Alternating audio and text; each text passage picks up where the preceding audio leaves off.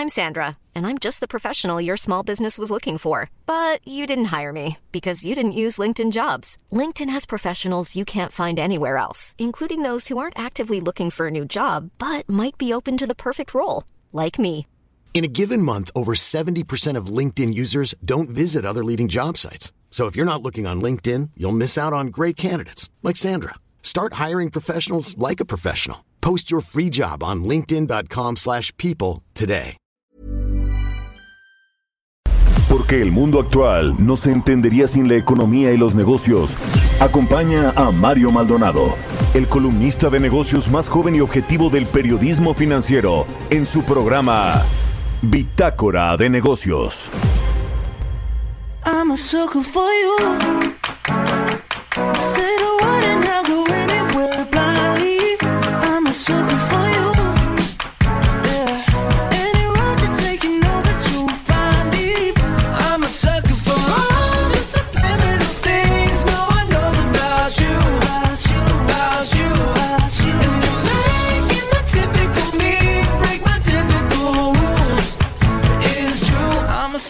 For you.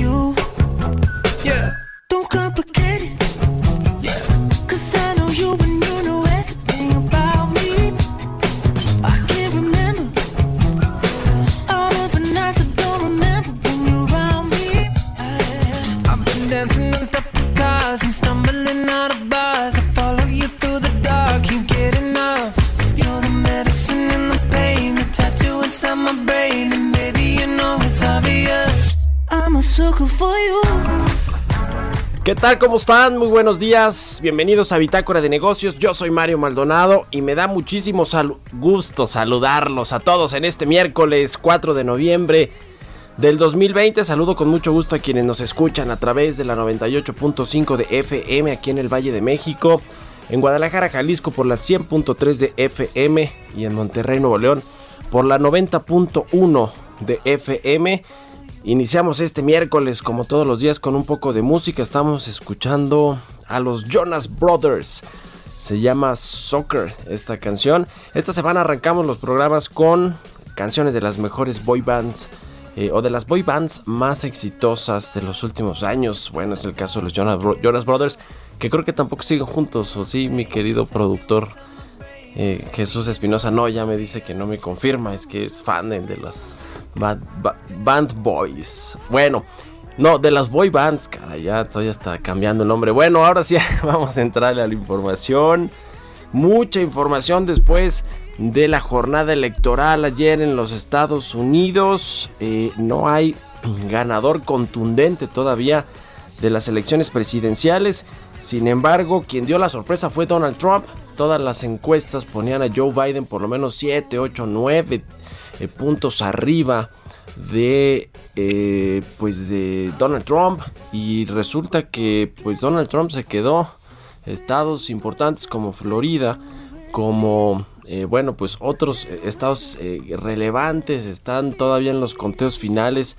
En Texas también parece que le favoreció completamente a Donald Trump y bueno, pues vamos a ver cómo cierra. Eh, obviamente Donald Trump salió a decir que incluso en su cuenta de Twitter eh, ellos iban a ganar y que si no era fraude, a pesar de que pues de alguna manera le favorecen los primeros conteos al presidente de los Estados Unidos que quiere reelegirse, mientras Joe Biden, bueno, pues está más eh, conservador esperando el, con los conteos finales que se van a, lle- a llevar por lo menos hasta el viernes por esta votación anticipada de más o menos 100 millones de estadounidenses en eh, bueno pues en todo lo que tiene que ver con esta contienda electoral. Vamos a entrar a esos temas y ver cómo le pegó a los mercados. Ayer le pegó al peso por cierto le pegó fuerte al peso. Vamos a hablar de esto con Roberto Aguilar eh, también sobre los resultados de la vacuna de Oxford que se presentarían en diciembre. Vamos a hablar de todo eso con Roberto Aguilar Platicaremos también como todos los miércoles con Carlos Reyes, analista económico, sobre la difícil situación para la industria aérea y en especial el caso de Interjet. Se encamina a la quiebra esta empresa de la familia alemán que este fin de semana, el domingo y el lunes, eh, pues canceló sus vuelos porque no había pagado la turbocina. Fíjese usted. Y ayer lo retomó, pero solo tres vuelos, tres rutas. Digo, la verdad es que qué mala situación para Interjet y los trabajadores. Cerca de 5 mil trabajadores de esta aerolínea mexicana que bueno pues ha tenido muchos problemas financieros y el coronavirus llegó a darle pues parece ser que el golpe final eh, para por lo menos que se vaya un concurso mercantil. Vamos a hablar de eso con Carlos Reyes. Hablaremos también con Kenneth Smith, ex jefe negociador de el TEMEC y asociado del Consejo Mexicano de Asuntos Internacionales, sobre la jornada de ayer, la jornada electoral en los Estados Unidos, qué le conviene a México, un Donald Trump que ya conocemos más vale malo por conocido que bueno por conocer, como dice el dicho. El presidente López se la jugó con Donald Trump al ir a Washington, a la Casa Blanca en julio, en una visita de Estado con una comitiva importante de empresarios. Eh, o Joe Biden nos conviene, eh, porque bueno, Trump es impredecible y usted sabe qué tipo de político es Donald Trump. Vamos a hablar de, de, eso, de qué le conviene a México y de cómo transcurrieron las elecciones ayer en los Estados Unidos. No hubo grandes disturbios, que era lo que se esperaba en algún momento. Y platicaremos también con Ramón de la Sosa, subdirector de análisis económico de Actinver, Casa de Bolsa, sobre el ajuste que hicieron los expertos, los analistas que consulta el Banco de México, eh, ajustaron a la baja la eh, proyección de caída, es decir, menos caída de la, actividad económica del Producto Interno Bruto para el 2020, lo cual, bueno, pues es bueno, se van moderando un poquito esas expectativas.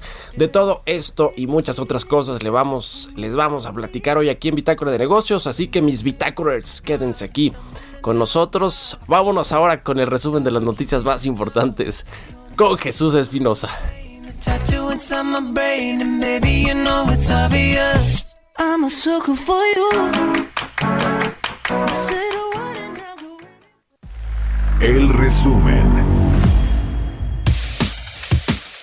presidente de México, Andrés Manuel López Obrador, dijo que se extenderán los estímulos fiscales vigentes para las empresas a lo largo de toda la frontera norte del país y que se planea un programa similar de incentivos para algunos municipios de la frontera sur. El subsecretario de Hacienda, Gabriel Llorio, reconoció que México está dando pasos para reformar el sistema de pensiones, también enfrenta retos en materia de género ante el mayor predominio de los hombres como autoridad. El consenso de los analistas consultados por el Banco de México prevén una contracción de 9.44% de la economía del país para 2020. En la encuesta anterior, estimaban una caída de 9.82%. El envío de dinero por parte de los connacionales hacia México aumentó 15% a tasa anual en septiembre, con lo que mantienen el buen ritmo presentado pese a la pandemia del COVID-19. El Servicio de Administración Tributaria informó que el gobierno de la Cuarta Transformación mantiene vigente el acuerdo de inspección aduanera conjunta entre México y Estados Unidos para evitar el contrabando y una doble revisión de las mercancías que se mueven en ambos países por comercio exterior. Luego de la manifestación de algunos trabajadores en las oficinas corporativas, Informó que directivos de la aerolínea recibieron a los trabajadores para establecer una mesa de diálogo que permita atender sus demandas. En un comunicado, la compañía informó que se acordó concretar el pago de las quincenas atrasadas a la brevedad. Bitácora de negocios en El Heraldo Radio. El editorial.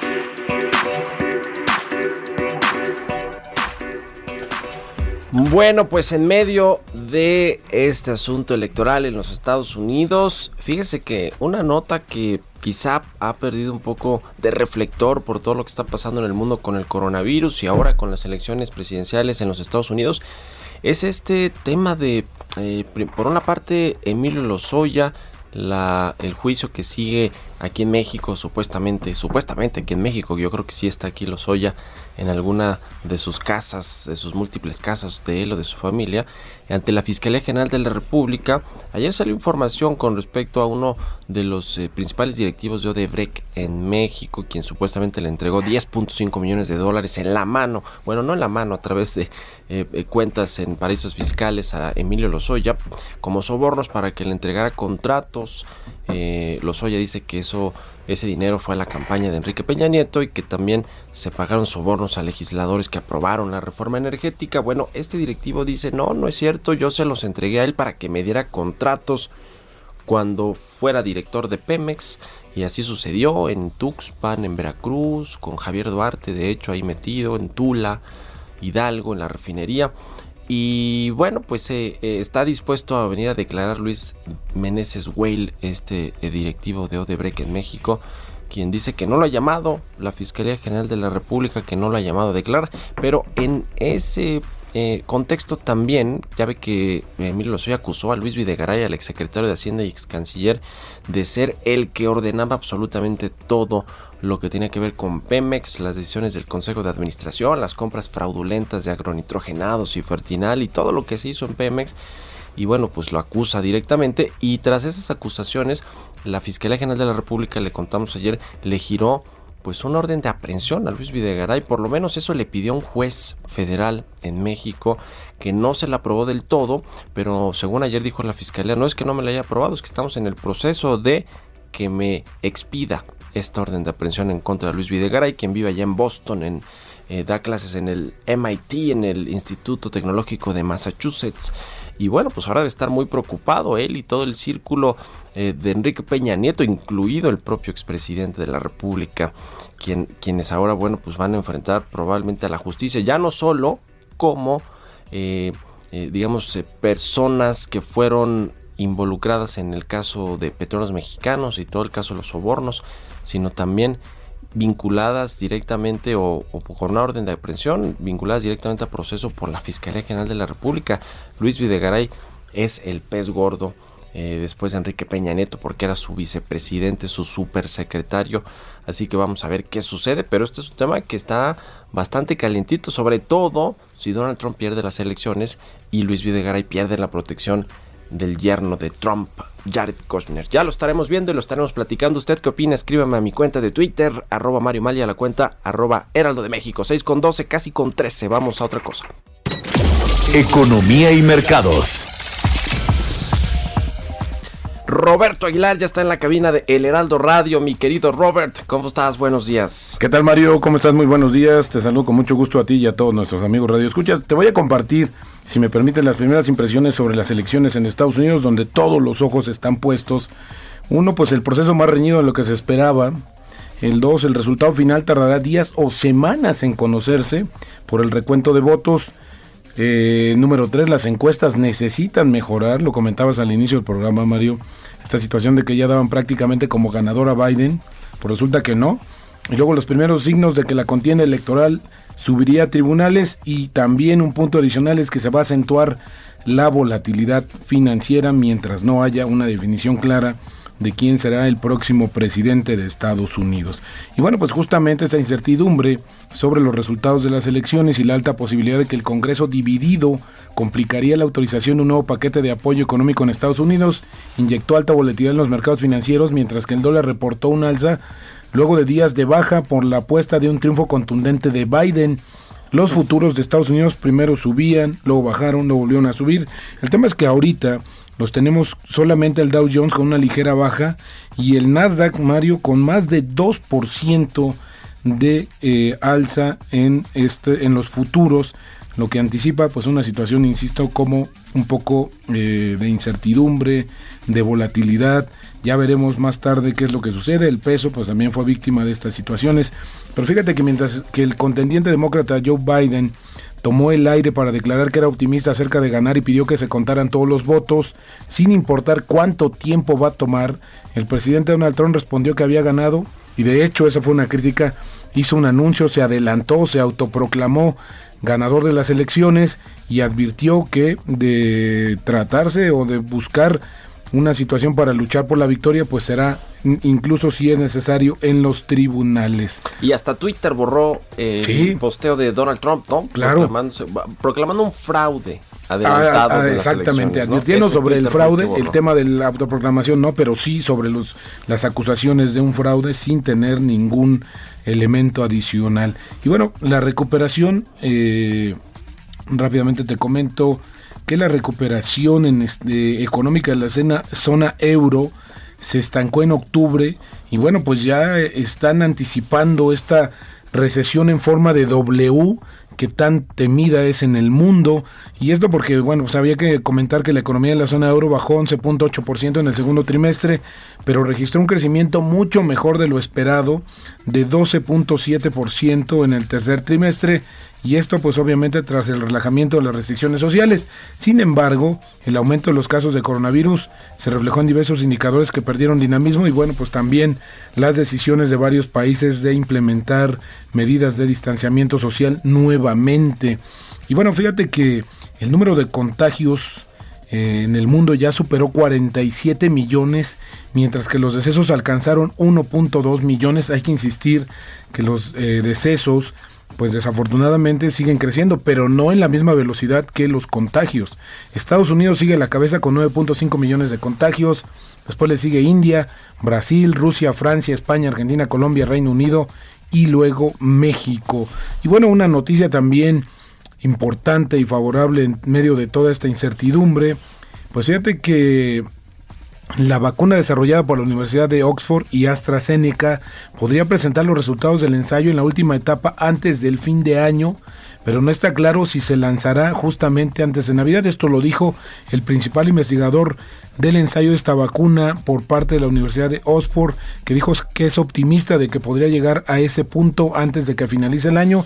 Y bueno, sin duda una noticia también importante porque como sabes es de las eh, vacunas más prometedoras actualmente.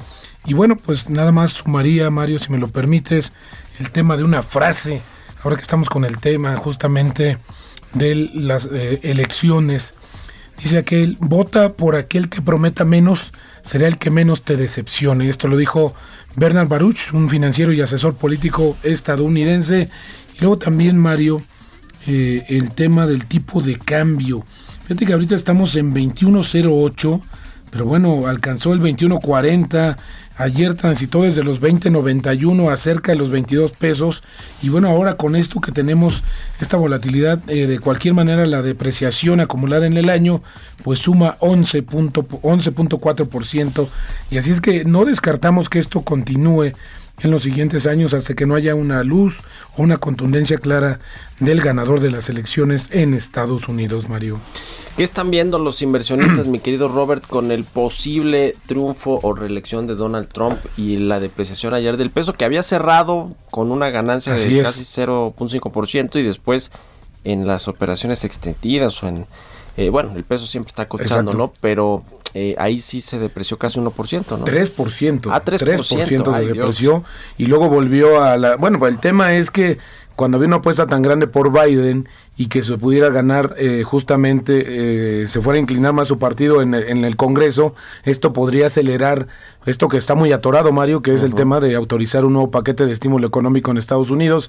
Y ahora con el tema de Donald Trump que pueda seguir, pues se le va a dar continuidad. La verdad es que yo creo que aquí era sobre expectativas, ¿no? De que se había apostado fuerte sobre Biden, que iba a arrasar, que eso era lo que le iba a dar más tranquilidad al mercado. Sin embargo, pues no fue así. Y hoy el tema, la preocupación es que este, esta cuestión de la contienda electoral tan reñida, pues se vaya a discutir en los tribunales y la amenaza de Donald Trump de que no va a aceptar el resultado. La verdad es que todas las encuestas, Mario, por alguna diferencia mínima, pues están apuntando a que está muy cerrado el tema y ahora no dependerá de algunos estados como en otras eh, ocasiones, Sí. otras elecciones, sino va a depender más bien del conteo de los más de 90 millones de votos que anticipadamente recibieron las autoridades electorales en Estados Unidos. Así es que, pues abrochemos los cinturones, Mario, porque esta volatilidad va a seguir por varios días. Pues ahí está el tema, en fin, veremos, veremos cómo acaba esto y cómo terminan de recibirlo los mercados, los inversionistas, que ayer por cierto sí las bolsas es así que cerraron temprano, pues eh, bien, ¿no? Arriba los índices en Estados Unidos y en Exactamente. México. Con esta apuesta de que iba a arrasar Biden, pero bueno, yo sigo creyendo que Trump va a repetir cuatro años más. A ver cómo abren hoy los mercados. Gracias, Robert. Al contrario, muy buenos días. Roberto Aguilar, síganlo en Twitter, Roberto AH6 con 20 minutos. Mario Maldonado en Bitácora de Negocios. Bueno, ¿qué está pasando con Interjet? Con la industria aérea va a tener la cuarta transformación, su mexicana de aviación. Pues muy lamentable que es una quiebra de una empresa importante en materia de aviación. Está en la línea telefónica, como todos los miércoles, Carlos Reyes, analista económico, experto en temas de políticas públicas, no, en temas de industria y economía. ¿Cómo estás, mi querido Carlos? Muy buenos días.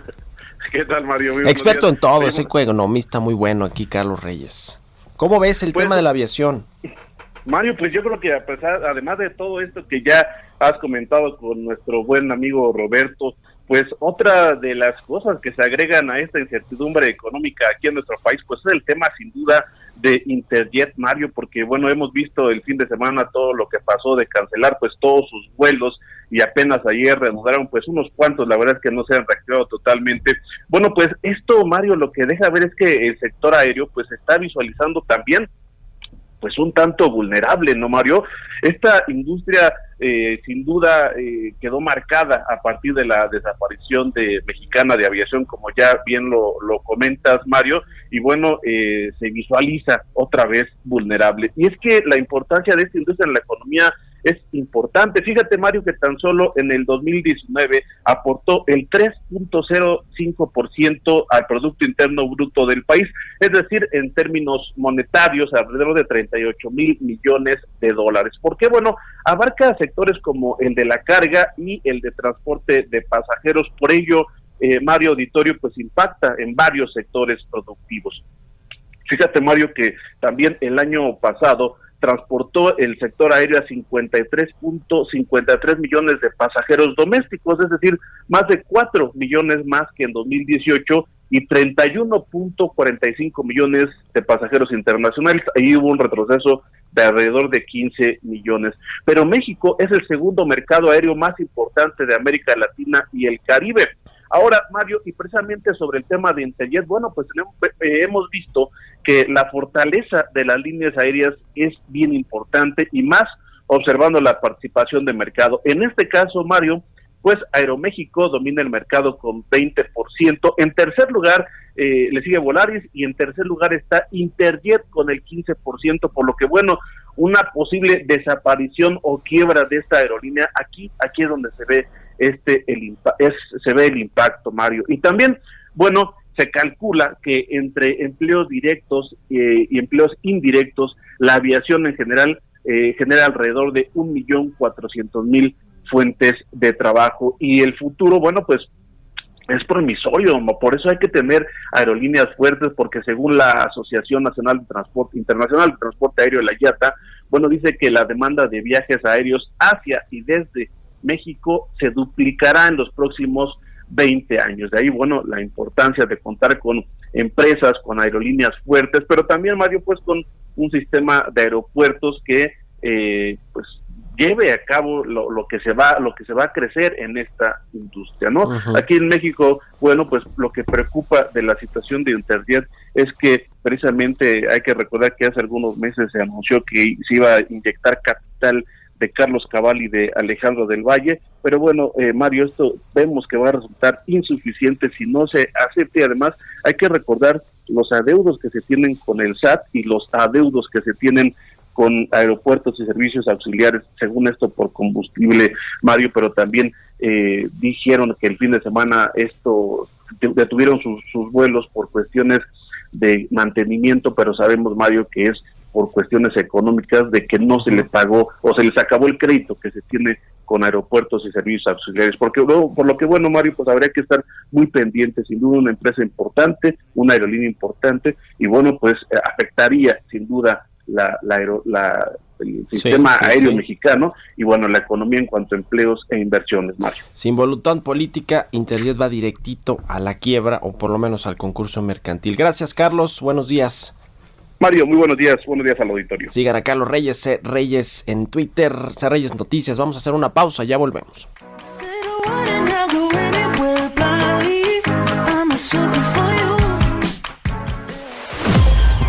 Continuamos en un momento con la información más relevante del mundo financiero en Bitácora de Negocios con Mario Maldonado. Regresamos. Heraldo Radio. La HCL se comparte, se ve y ahora también se escucha. Heraldo Radio. La H que sí suena y ahora también se escucha. Estamos de vuelta en Bitácora de Negocios con Mario Maldonado.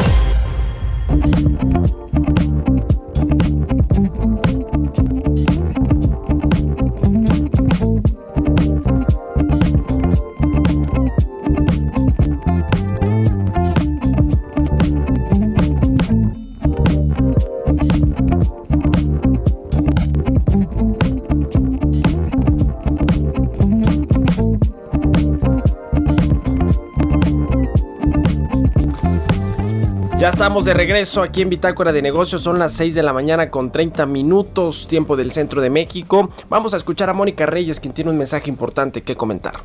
¿Qué tal amigos del Heraldo Radio? Para todos los que dicen no ser digitales, pero ven series en internet o tienen un perfil en redes sociales, les cuento que ya son digitales. Da el paso y usa Citibanamex móvil para transferir, pagar servicios o consultar tu saldo desde tu celular. Si aún no tienes la app, contrata Citibanamex móvil en tu sucursal más cercana. Conoce más en citibanamex.com diagonal Citibanamex-medio móvil. Entrevista.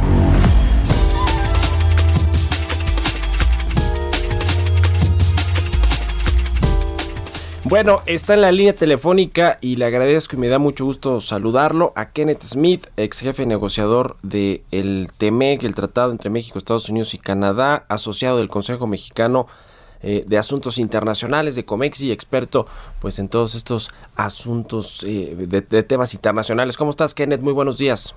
Muy buenos días, Mario. Qué gusto estar contigo.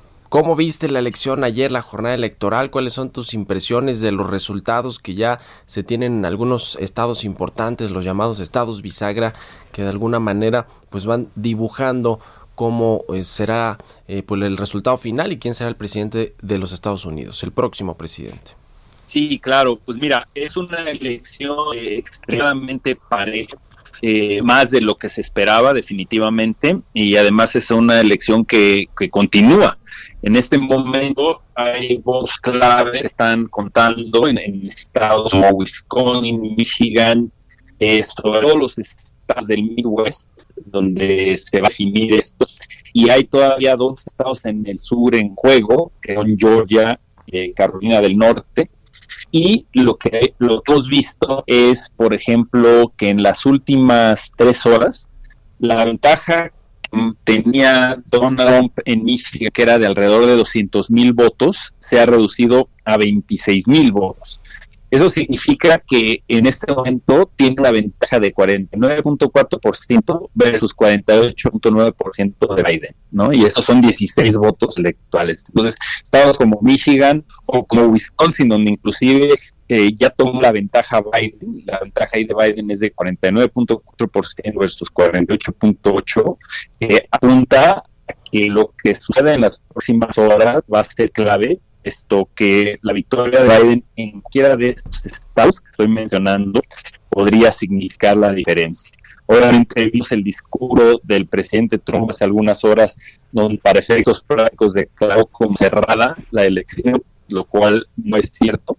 Entonces vamos a anticipar que lo que pase va a cuestionar legalmente los resultados de esa elección el presidente Trump.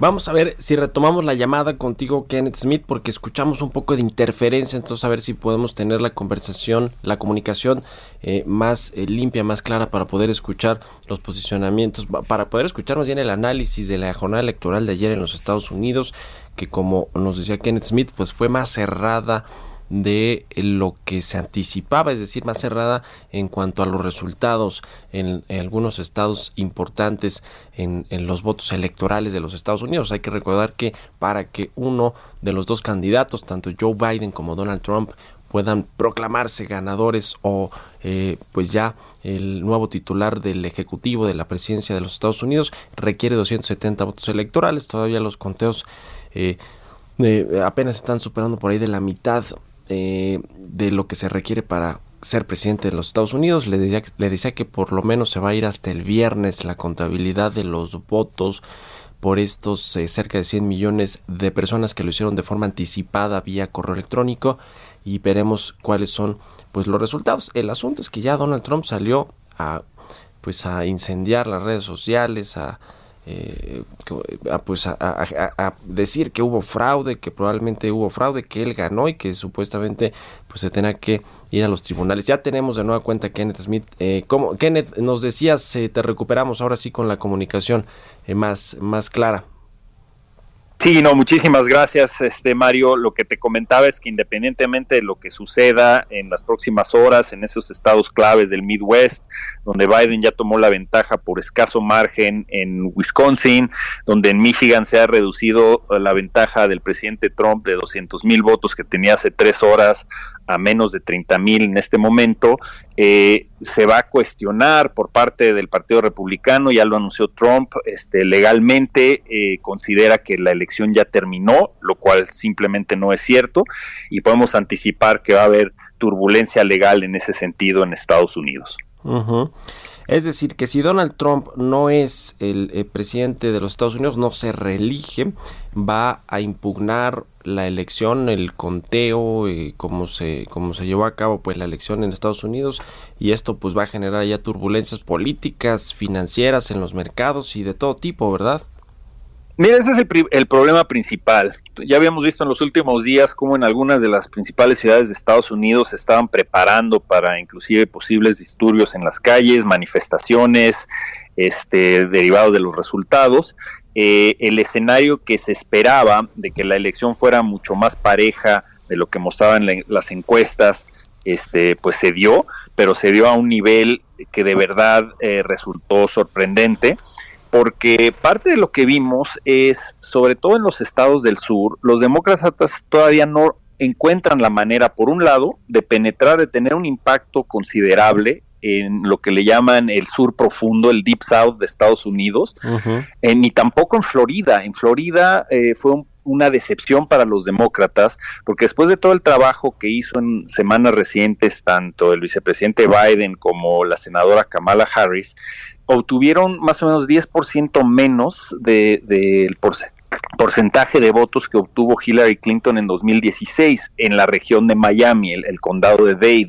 Y eso demuestra que no lograron romper esa barrera de los cubanos americanos que tradicionalmente apoyan al Partido Republicano y ese fue el caso en esta ocasión. Entonces se cerró muchísimo la contienda, es el escenario que muchos analistas eh, pronosticaban como problemático para Estados Unidos porque abre la puerta para que siga cuestionando el presidente Trump sobre todo los votos que se realizaron antes de la jornada electoral del día de ayer, ya sea en persona o a través del correo. Y ahorita estamos viendo todos esos votos que están entrando, sobre todo de centros urbanos, de la zona eh, metropolitana de Detroit, en Michigan, de Milwaukee, en Wisconsin, inclusive de la zona de Atlanta donde son los últimos votos que se están contando y es lo que podría marcar la diferencia. Y ese es, y ese es el cuestionamiento del presidente Trump, que por cierto no tiene ningún fundamento jurídico porque no se están aceptando votos después del 3 de noviembre, simplemente se están eh, contando los votos uh -huh. que se dieron el 3 de noviembre o en días anteriores, lo cual es perfectamente legal. En días anteriores que por lo menos fueron 100 millones ¿no? de votos los que se emitieron previamente a, a la jornada electoral, que fue ayer el, el, el, el 3 de, no, de noviembre, eh, el, día de la elección. Oye, ¿qué está pasando en los Estados Unidos, Kenneth Smith, con la política, con la democracia, con toda esta crispación eh, social que hay ahí, pues mucho alimentada por Donald Trump. No creíamos que esta de democracia tan consolidada iba a enfrentar este tipo de asuntos, ¿no? Este asunto del fraude, de voto por voto, de impugnaciones, como lo vemos en otros países y aquí en México pues la historia es conocida, pero ¿qué pasa en los Estados Unidos? ¿Qué, ¿Cómo explicaría lo que está sucediendo, lo que sucedió ayer y lo que viene con este resultado de las elecciones? Mira, lo que estamos presenciando en Estados Unidos nunca se había dado en materia política, por lo menos en la historia moderna de Estados Unidos. Sabemos que el sistema del colegio electoral es complejo y se presta a situaciones extrañas del punto de vista de otros países que estamos acostumbrados a operar bajo el voto popular directo, como la del 2016 cuando Hillary gana el voto popular pero pierde en el colegio electoral. Uh -huh, Entonces, sí, sí. en ese sentido, lo que, lo que demuestra esta elección es, de entrada, que la polarización que, veíamos a partir de la elección de Trump en el 2016 no se ha ido. Es decir, no existe un consenso, a pesar de lo que muchos analistas señalan como errores graves en materia eh, de política ex exterior, política económica o el manejo del COVID o algunas de las, este, digamos, eh, reacciones más estridentes que ha tenido el presidente Trump en las últimas semanas, a pesar de todo lo que ha sucedido en Estados Unidos, seguimos viendo un mapa muy similar en términos de divisiones políticas en Estados Unidos al que vimos en 2016. Entonces, uh -huh. la polarización de la ciudad de la ciudadanía continúa. Esto es algo donde estamos viendo que ni el Partido Republicano ni el Partido Demócrata están logrando eh, digamos, generar nuevos adeptos. Eh, el único estado prácticamente que cambió de voto, este fue de voto republicano a demócrata, fue Arizona, pero estamos viendo divisiones eh, muy profundas en Estados Unidos y que van a poner a prueba las instituciones electorales allá de una manera que de verdad los analistas internacionales eh, no pronosticaban. Sabían que Trump pasara lo que pasara, iba a cuestionar los resultados, pero ahora que estamos viendo, por ejemplo, márgenes del, del vicepresidente Biden de 8 mil votos en Nevada o estos 27 mil votos que tiene a favor Trump en, en Michigan, de verdad se presta para este, una controversia legal bastante intensa en los próximos días.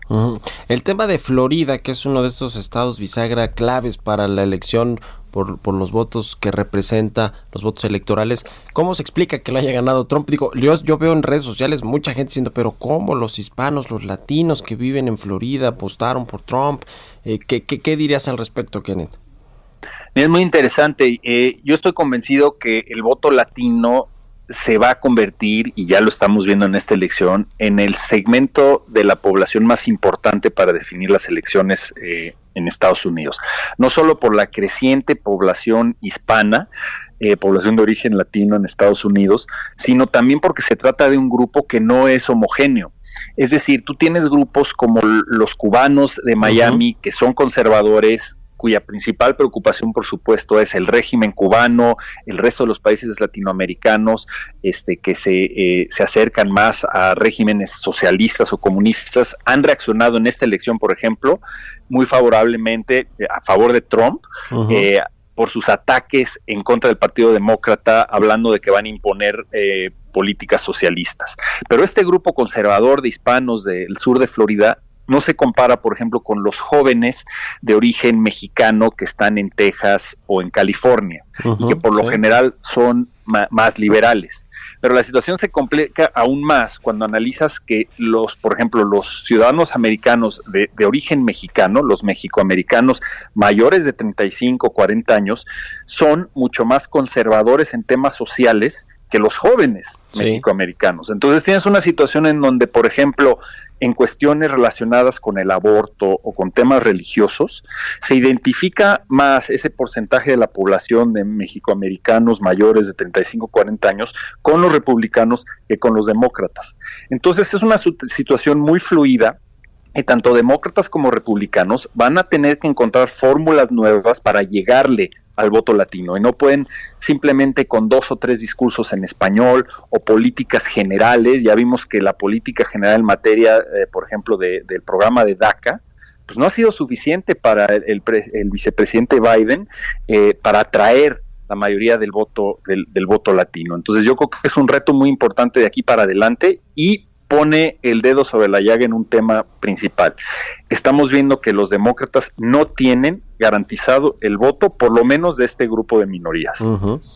Y finalmente, Kenneth Smith, eh, México, ¿qué le conviene a México? Trump, Biden, eh, tenemos yo creo que temas ahí eh, encontrados con la renegociación del TEMEC, que tú, que tú sabes y aportaste mucho a esta discusión de eh, cómo quedó este nuevo acuerdo comercial, pero está también el asunto de las remesas que son muy relevantes para México y que bueno van a seguir llegando con uno u otro presidente pero parece que hasta con Trump que ha espantado allá muchos eh, eh, paisanos y todo el asunto de la crisis económica y sanitaria pues tenemos datos históricos no de envíos de remesas de paisanos que viven en Estados Unidos a las familias mexicanas. Cómo ves eh, to- todo este tema de Biden Trump eh, la visita del presidente López Obrador a Washington en julio en fin qué, qué, qué le depara a México con uno u otro Mira, definitivamente eh, en el tema de las remesas, estas van a continuar independientemente de quién gane y sobre todo en la medida en que sigamos en un entorno de crisis económica en México. Lo que hemos visto es que los familiares de mexicanos que se encuentran en Estados Unidos envían dinero a México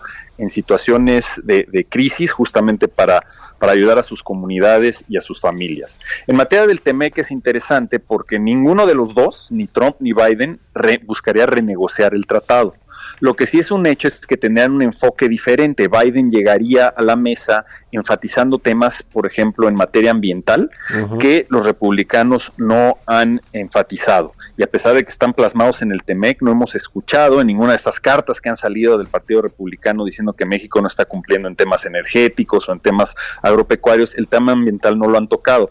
Mientras que ese tema es fundamental, para el presidente Biden y para los demócratas, sobre todo cuando estamos hablando del uso de energías limpias. Entonces, en la parte energética también los demócratas presionarían, a lo mejor por con otro enfoque que los republicanos, pero ese sería un tema interesante, así como el tema laboral. Todavía no hemos visto casos laborales en contra de México que cacareaba algunos de los principales sindicatos de Estados Unidos que se iban a ver, y este, pero con una administración demócrata es probable que enfaticen temas laborales, temas ambientales y un tema fundamental que es este nacionalismo económico, este legado de Trump en materia de tratar de favorecer a las empresas estadounidenses. Biden ha tratado de eh, entrar también a, ese, a esa dinámica, a ese discurso en el que busca favorecer a las empresas estadounidenses que permanezcan estado, en Estados Unidos y que no hagan offshoring en términos de invertir en otros lugares del mundo. Entonces, si llega a ganar Biden, este, va a ser muy importante que el gobierno mexicano mande la señal de que invertir en México no es offshoring, que ayuda al proceso productivo de América del Norte y tratar de romper ese cerco que están creando tanto republicanos como demócratas, generando una falsa narrativa de que cuando Estados Unidos invierte en otros países del mundo, pierde riqueza Estados Unidos, lo cual es falso. Entonces es un reto importante independientemente de quién llegue a la Casa Blanca y debe ser una prioridad para el gobierno de México convencer a Estados Unidos que produciendo juntos somos más fuertes como región. Pues ahí está el asunto, veremos cómo termina el conteo de estos votos eh, allá en los Estados Unidos y cómo viene pues lo, la, la resaca de la elección, ¿no? Eh, si hay o no eh, esta impugnación en los tribunales, se va a la, a la, Suprema Corte, en fin, y lo platicamos si nos permites más adelante. Te agradezco mucho, Kenneth Smith, por haber tomado nuestra llamada y muy buenos días. Muchas gracias, Mario, y estoy a tus órdenes. Un abrazo, que estés muy bien. 6 con 47 minutos, vamos a otra cosa. Historias empresariales. Y bueno, pues en la guerra del streaming de los contenidos, Disney Plus llega a México de la mano de quién de Easy del grupo Televisa. ¿Cuánto costará y cómo va a competir con las otras plataformas? Nos cuenta Giovanna Torres. El próximo 17 de noviembre, Disney Plus llegará a México. Compañía estadounidense reveló el precio de su plataforma, el cual será de 159 pesos mensuales y 1.599 pesos en caso de adquirir la suscripción anual. Como una oferta de lanzamiento, los suscriptores que quieran adquirir el servicio por un año contarán con un descuento de 240 pesos para la suscripción anual hasta el 16 de noviembre. La suscripción permite a los usuarios acceder hasta cuatro pantallas simultáneamente y descargar ilimitadamente hasta 10 dispositivos. Además permite configurar en la misma cuenta hasta 7 perfiles con recomendaciones personalizadas que también, al igual que Netflix, existe la posibilidad de crear cuentas para niños. La gran fuerza y distinción de Disney Plus es ofrecer contenido muy exclusivo que solo se podrá encontrar en esta plataforma y que en muchos casos cuenta con un gran número de seguidores fanáticos de las producciones de Disney, Pixar, Marvel, Star Wars, National Geographic, además de algunas de Fox. La nueva plataforma en directo Disney logró alcanzar los 10 millones de usuarios en un solo día desde su lanzamiento en Estados Unidos. Si bien el número de más de 10 millones para el servicio de streaming está por encima de las expectativas de los inversores, hay que recordar que el servicio ofrece una prueba gratuita de 7 días y en cierta parte de los que se han registrado no se han convertido aún en suscriptores de pago. Sin embargo, Disney estimó que tendrá entre 60 y 90 millones de suscriptores para 2024. Para Bitácora de Negocios, Giovanna Torres. Entrevista. Bueno, pues cambiando de tema, los expertos que consulta el Banco de México con respecto pues a los indicadores económicos principales en nuestro país, por ejemplo el del Producto Interno Bruto, eh, eh, pues ya mejoraron de alguna manera las proyecciones de caída de la economía mexicana para el 2020, se moderan eh, ligeramente, hoy ven que pueda caer 9.44% y hay otros datos interesantes a analizar, pero para hacerlo saludo con mucho gusto en la línea telefónica a Ramón de la Rosa, subdirector de análisis económico en Actinver Casa de Bolsa. ¿Cómo estás Ramón? Buenos días. ¿Qué tal, Mario? Buenos días. Muy bien, gracias. Qué gusto saludarte. A ver, cuéntanos qué, ves eh, este eh, en esta eh, encuesta de expectativas entre los expertos eh, y economistas que hace el Banco de México. ¿Qué ves eh, con este pues ca- esta caída de 9.4% que ya es un poquito mejor este ajuste que hace? Claro, mira, eh, gran parte, es, esta ligera mejoría que se ve para 2020 eh, obedece en gran parte a que en el tercer trimestre del año, pues la economía creció 12%, ¿no? Si uno lo ve, si compara el tercer trimestre del año contra el segundo, eh, la economía después de la caída tan fuerte que vimos eh, cuando estuvieron las partes del confinamiento en el segundo trimestre del año, caímos casi 17%, ahora crecemos el 12%, y esta revisión al alza eh, está haciendo que se muevan las expectativas. Aún así, va a ser un año con una contracción elevada, histórica, pero en general, eh, pues una mejor perspectiva ya no se ven estas caídas de, de el 10%, 12% que en algunas ocasiones se llegaron a mencionar. Pa- para ponerte una, idea muy clara de la sensibilidad que tenemos ahora, eh, si la economía en el cuarto trimestre se quedara en 0%, es decir, no avanzara, se quedara estancada, todo 2020 estaríamos cayendo cerca de 9.6%. Si creciera la economía 1% en el cuarto trimestre, el, el crecimiento sería de menos 9.4% y ya finalmente si creciera 2%, el- la caída final de 2020 sería menos 9.2%, ¿no? Entonces, para que pueda tener el, público una sensibilidad de qué tan importante va a ser el cuarto trimestre. Ahora, ahí, ahí viene el reto, ¿no? Lo que hemos estado observando es que después del rebote fuerte que vimos durante junio, julio y agosto por la reapertura de la economía, que derivó en este 12% que te comento del tercer trimestre, lo que estamos comenzando a ver ahora es que ya vienen crecimientos mucho más moderados. Eh, si uno empieza a ver, por ejemplo, la producción industrial en Estados Unidos, ¿no? De septiembre, que fue eh, el principal motor que jaló a la economía mexicana, pues ya cayó 0.6% mes a mes. Entonces, después de que acabó este efecto de rebote, lo que vamos a comenzar a ver hacia adelante ya son eh, crecimientos mucho más moderados, incluso en algunos meses veremos ligeras caídas y luego avances, ligeras caídas y luego avances. Por ello, eh, nuestra expectativa en Actinver es que la economía terminaría eh, 2020 con una caída cercana al 9.4, 9.5 y, y eso se ve reflejado en un crecimiento casi del 1% en el cuarto trimestre del año. ¿Qué se ve para el 2021? ¿Cuánto vamos a tardar en recuperarnos de este, eh, de este desplome de la economía en 2020? Sí, eh, pues para el año que entra, eh, en la encuesta de, de que trae Banjico, el, el consenso del mercado sigue viendo un crecimiento cercano al 3.2%. Nosotros lo vemos cercano a- al 3.5% por ahí, en ese nivel. Eh, es decir, es una recuperación buena, pero si vemos en el agregado, pues aún estaríamos por debajo de los niveles prepandémicos, ¿no?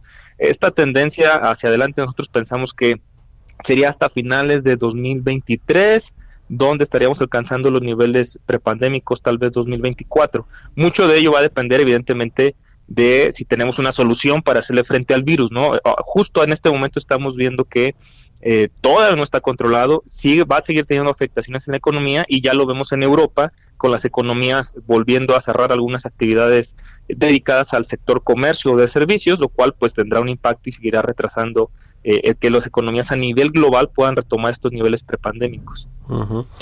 Pues qué complicada situación. El tema de los empleos y el mercado interno, Ramón, en un minutito antes de, de despedirnos, ¿cómo lo ves? ¿Cómo ves la recuperación? Eh, va a ser una recuperación también paulatina, eh, es decir, recuerden que, que el mercado laboral necesita un poco más de tiempo para ir recuperando los empleos perdidos. No solo será el caso de México, eh, o sea, evidentemente aquí el golpe fue fuerte, pero en general eh, se espera que la recuperación hacia adelante pues provoque que algunas personas no puedan volverse a incorporar rápidamente al mercado laboral. Si algo ha caracterizado esta, esta recesión que estamos viviendo es un cambio tecnológico muy rápido. Entonces las personas que pierden el empleo eh, algunas de ellas no podrán regresar por completo al mercado laboral ya que no tienen las habilidades necesarias. De hecho, pues si uno ve la Reserva Federal allá en los Estados Unidos, ellos piensan que será hasta finales de 2023, 2024 donde recuperen estos niveles de empleo que tenían, ¿no? Pues eh, co- situación complicada que prevalece para el empleo. Gracias Ramón de la Rosa, subdirector de análisis económico en Actinver, por haber tomado la llamada. Buenos días. Al contrario, Mario, gracias. Y gracias a todos ustedes, quédense aquí en el Heraldo Radio con Sergio Lupita. Nos escuchamos mañana a las 6. Buenos días.